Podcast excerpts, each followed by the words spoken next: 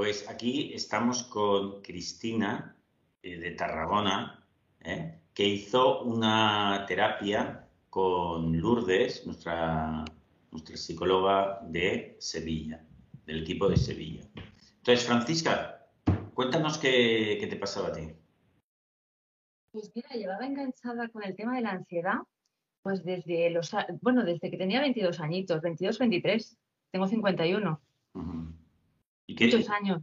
¿Y, qué, tenías tú, Francisca? ¿Qué síntomas pues tenías? Mira, debuté conduciendo, ahí debuto. Eh, recuerdo que llegué a casa de mis padres fatal, no sabía qué tenía, qué me pasaba, mmm, sequedad de boca, temblor, malestar, miedo, una sensación de horrible, horrible, ¿no? Claro, mm, yo esto lo comenté de una manera muy disfrazada porque encima me avergonzaba de ello. Y bueno, mi familia, ¿qué hizo? Pues psiquiatras. Mm, es una depresión, por lo que tienes estás. Porque claro, yo lloraba de la impotencia de él no sabía el que me pasaba, ¿vale? ¿Y qué hizo la familia? Pues bueno, me ayudó como pudo, ¿no? Supongo que lo que ellos sabían hacer y tal. Claro. Entonces empecé, em, bueno, fue una odisea, ¿no? De un psiquiatra a otro, no daban con la tecla, em, me trataban para un tema de, depresión, cuando yo estaba triste porque no sabía lo que me pasaba, ¿vale? Y no quería salir a la calle, no quería hacer mi vida, ¿sabes? Era como un... O sea, tú empezaste también a, a tener esto tan normal que es la agorafobia, que es tener miedo a, salir fuera de casa por si te diese el ataque y tal, ¿no? Lo normal. Exacto, ahí está. Oye, y entonces, pero, y, tengo una pregunta, la medicación muchas veces sí que va bien, rebaja los, eh, eh, los síntomas, el antidepresivo, lo que sea, ¿te funcionó a ti o no? Me funcionó en algún momento puntual. Pero no mucho, ¿eh? Y no muy bien. No, no. Entonces, en todos estos años, ¿cómo evolucionó la cosa hasta que nos conociste? a ver, evoluciona de una manera pues bastante odisea. Yo me avergonzaba de lo que me pasaba, eh, no, no, quería que nadie me viese mal, que me viese llorar, que me viese desesperada.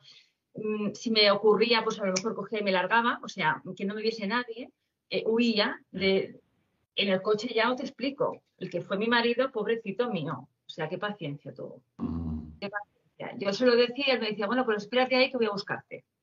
Yo afrontaba, pero siempre tenía el comodín, que era él. Sí, sí, sí.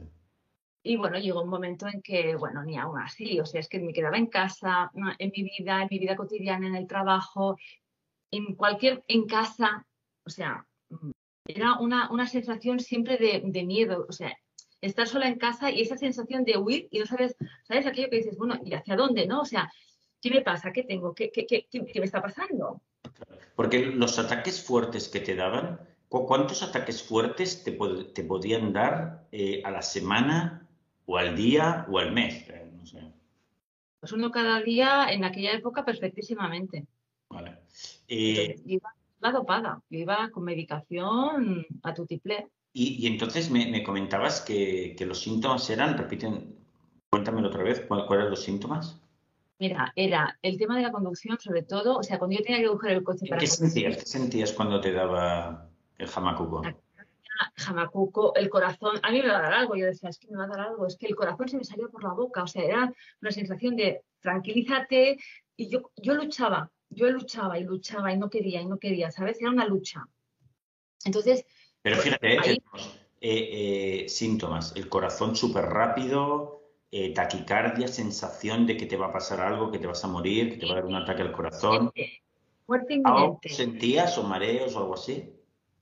También alguna vez sudoración en las manos, en los pies, no me los, o sea, hormigueo en las manos, en los brazos, era, era... Mm. O sea, podías tener uno al día y aparte lo que mucha gente refiere es que al, aparte de darte el megataque una vez al día, por ejemplo, el resto del tiempo estabas asustada también de que te, te volviese a dar con los nervios, etcétera, ¿no? Claro, y aparte como no sabía lo que me pasaba, era... La confusión es brutal, ¿no? Hablabas con un médico, hice de todo, Rafa, hice, em, hice terapia, eh, con los psiquiatras me, ayudaban a hacer, entre comillas, terapia, hice hipnosis, hice terapia regresiva, hice flores de Bach, hice Reiki. Wow. Me quedé una tralla, tú probabas, ¿eh? Claro, una tía, tú eres una tía luchadora y tú decías, hostia, tiene que haber alguna salida y tú probabas. Tú Yo sabía que tenía que estar ahí, no sabía dónde, pero tenía que estar ahí. Oye, ¿y entonces cómo lo encontraste? Vamos ahí a... ¿Cómo me pues mira, hace un año te conocí a través de, Paz, bueno, de Paz Padilla y, os vi en un directo y, dije yo, hablaste de afrontar, aceptar, flotar, tema de la ansiedad, crisis de pánico, y dije yo, joder, digo, si esto es lo que me pasa a mí. Y bueno, ya empecé a, buscarte, a ver directos, a ver lo que hablabas. Bueno, me he pegado una, una currada este año, de verdad. O sea, en plan, esto tiene que ser por algún lado, tiene que haber algún clic, tiene que. Y yo sabía que tenía que estar en mi mano, ¿vale? Pero no, lo, no lo aceptaba. Yo luchaba continuamente. Era una lucha. No quiero tenerlo, no quiero, no quiero, ¿no? Y, y ahora, ahora te preguntaría, Francisca, ¿ahora cómo estás de 0 a 10? a ver, queda muy presuntuoso decir el nueve y medio, pero es que ahora entiendo lo que me pasa, ahora acepto lo que me pasa, ahora, la reconozco, lo reconozco, sé lo que es. Y te viene mucho menos, ¿o no? Es, es que, mm, de verdad, si alguna vez hace acto de presencia, mi ansi, como yo le llamo, eh, viene y me la imagino con el pelo todo revuelto y tal, y digo, bueno, ¿qué? ¿Que estás aquí? Venga, pasa, que te dejo pasar. Y ahora, momento se va. Últimamente, exacto, últimamente, si viene se va muy rápido, ¿verdad? Lo aceptas y se marcha. Sí, sí, sí. Oye, ¿y, cuántos eh, de esos amagos puedes tener a la semana? Ahora. O al día. Es que ahora no tengo, Rafa. No tengo. Oye, ¿y por qué te pones un nueve y medio y no un 10? Eh? Por, por, preguntar, ¿eh? Bueno, porque el tema de mi exigencia a veces también digo, bueno, a ver, no te vengas arriba, ¿no? En, plan, bueno, tranquila. tiempo, ¿no? Sí. Claro. Oye, entonces, eh, Francisca, otra pregunta que me gusta hacer. ¿Cuánto tiempo te ha llevado de trabajo duro con los cuatro pasos llegar hasta este punto? ¿Cuánto tiempo me ha costado? Duro, duro, le he pegado desde octubre, ya con mi terapeuta. Eh, y le he metido a, o sea, metí ahí el acelerador y dije, le dije a mi hija, digo, oye, me despedí de ella, le dije, yo voy a morir con las botas, yo me muero, pero con las botas puestas. Qué bueno. Por lo menos, sí, se lo dije así, Claudia, mira, oye, escucha, es que si me muero, me muero. Ay, mamá, no me digas eso. Digo, tranquila, o sea, pero yo con las botas puestas. Wow. ¿Y qué te dijo tu hija cuando le dijiste eso?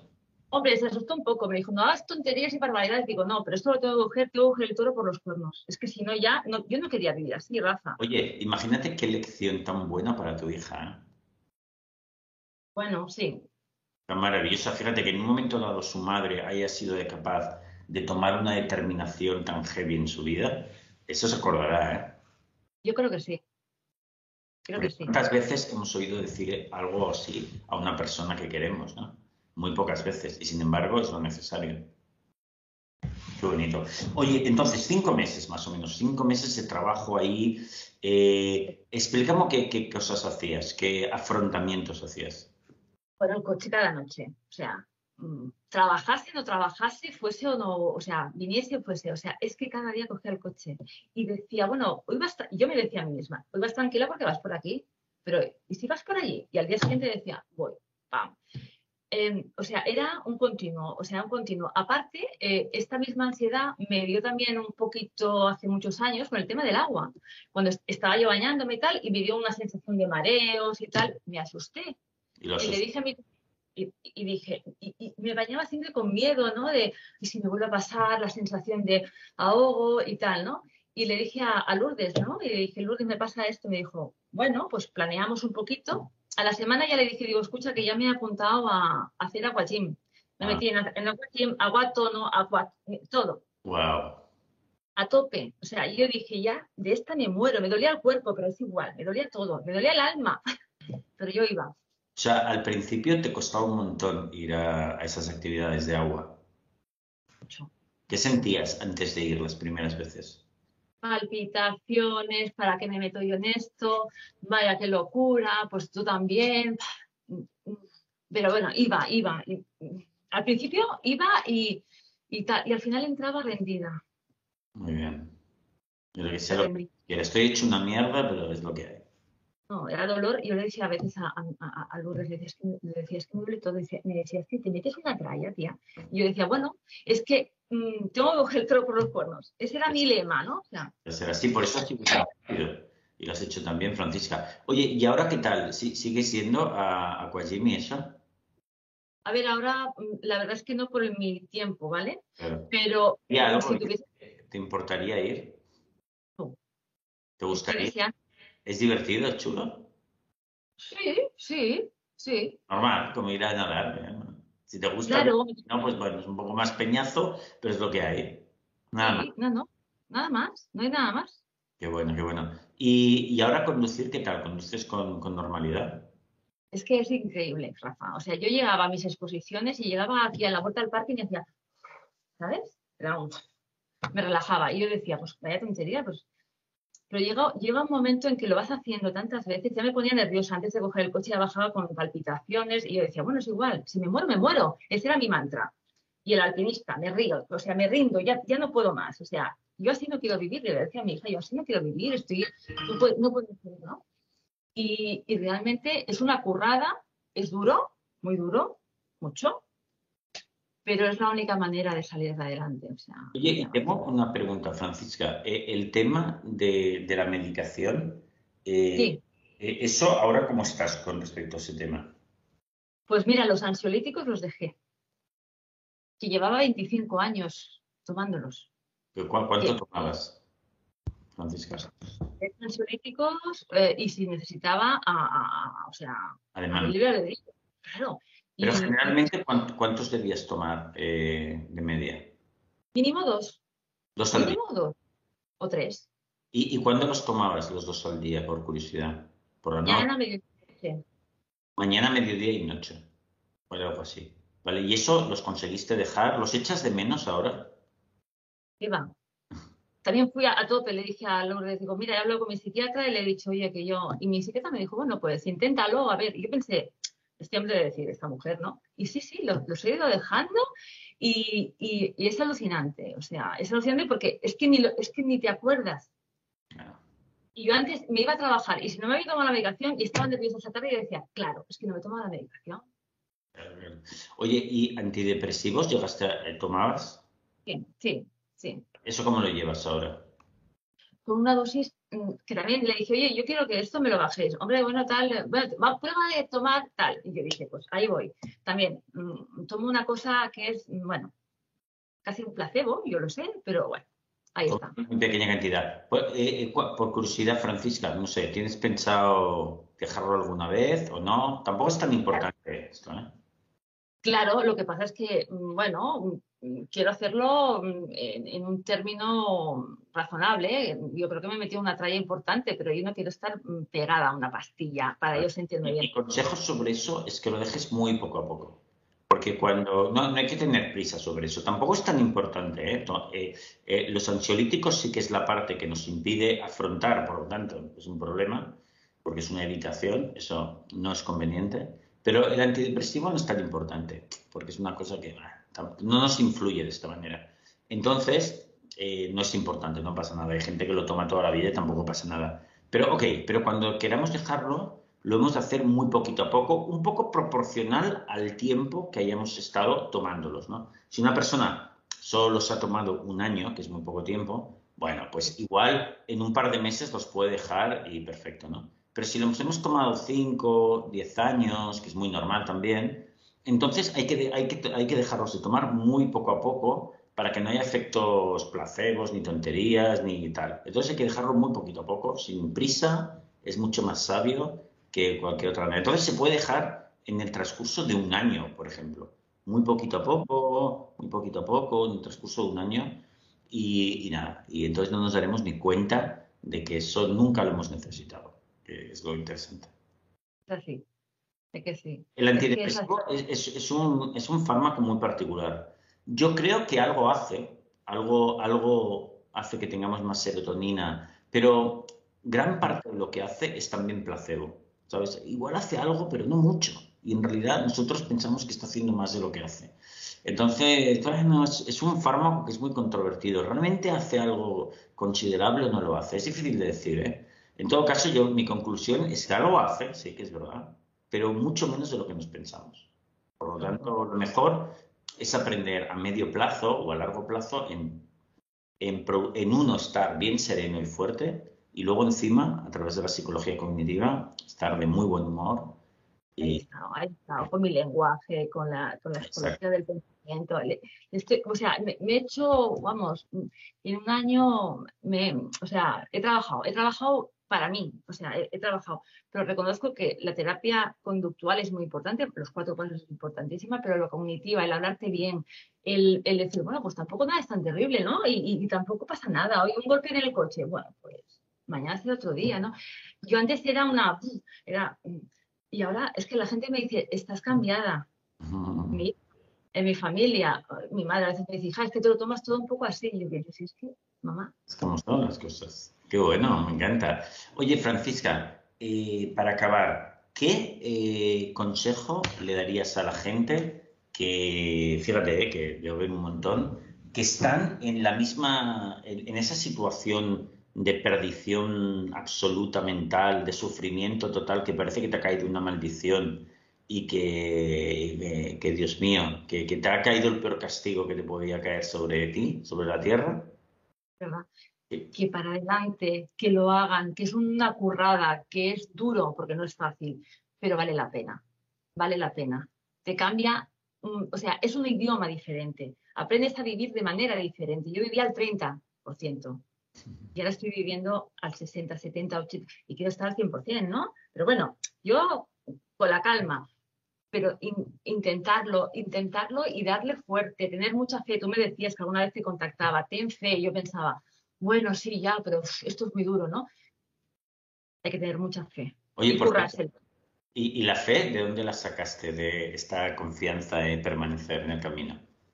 Mira, yo llegué a un momento en que, en que dije, bueno, estás fastidiada, muy mal, entonces, ¿tú quieres continuar así? No.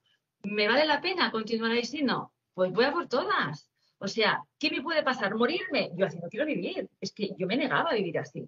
Exacto a mi hija dije, oye, que yo así no continúo, es que yo no puedo con mi vida. Yo hace un año estaba para encerrar, estaba para encerrar, Rafa. Me fue de esto que no me encerrasen, porque yo decía, a mí que me quiten esto, o sea, que me lo quiten los demás, ¿sabes? Entiendo, entiendo. Y hay que hacerlo de dentro para afuera. Claro, claro, claro. Entonces, claro, muy bien, yo estoy 100% contigo. Hay que hacer esa reflexión, es necesaria. Porque si no, esta cosa tan difícil no la vas a hacer. Entonces, has de llegar a esa conclusión de decir, a ver, yo lo voy a dar todo porque y voy a entregarme a este método y que pase lo que Dios quiera. Porque ¿qué tengo que perder? Nada.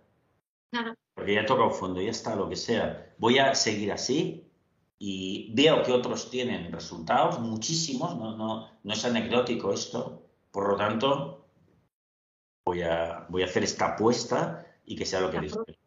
Que, que, afronten, que acepte, que se rinda a la gente, que se rinda, que diga, vale, estás aquí, bueno, pues pasa, mujer, no pasa nada la repetición, que antes has hecho mención a ello, lo has descrito súper bien, es un mecanismo muy particular, ¿verdad? es decir, es un fenómeno, ¿no?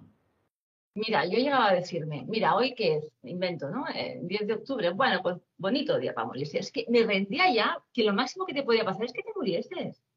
Iba a tope, fui con todo, con la medicación, con, con, con, el tema de la piscina, con el tema, bueno, de la conducción que yo llevaba ya anclada, ¿no? Pero o sea, fui a tope, me daba igual, eran sensaciones. Y, me acuerdo que Luis me decía, son sensaciones, solo son sensaciones. Y eso te desensibilizas. Llega un momento en que hace un clic. No, me, preguntes el qué.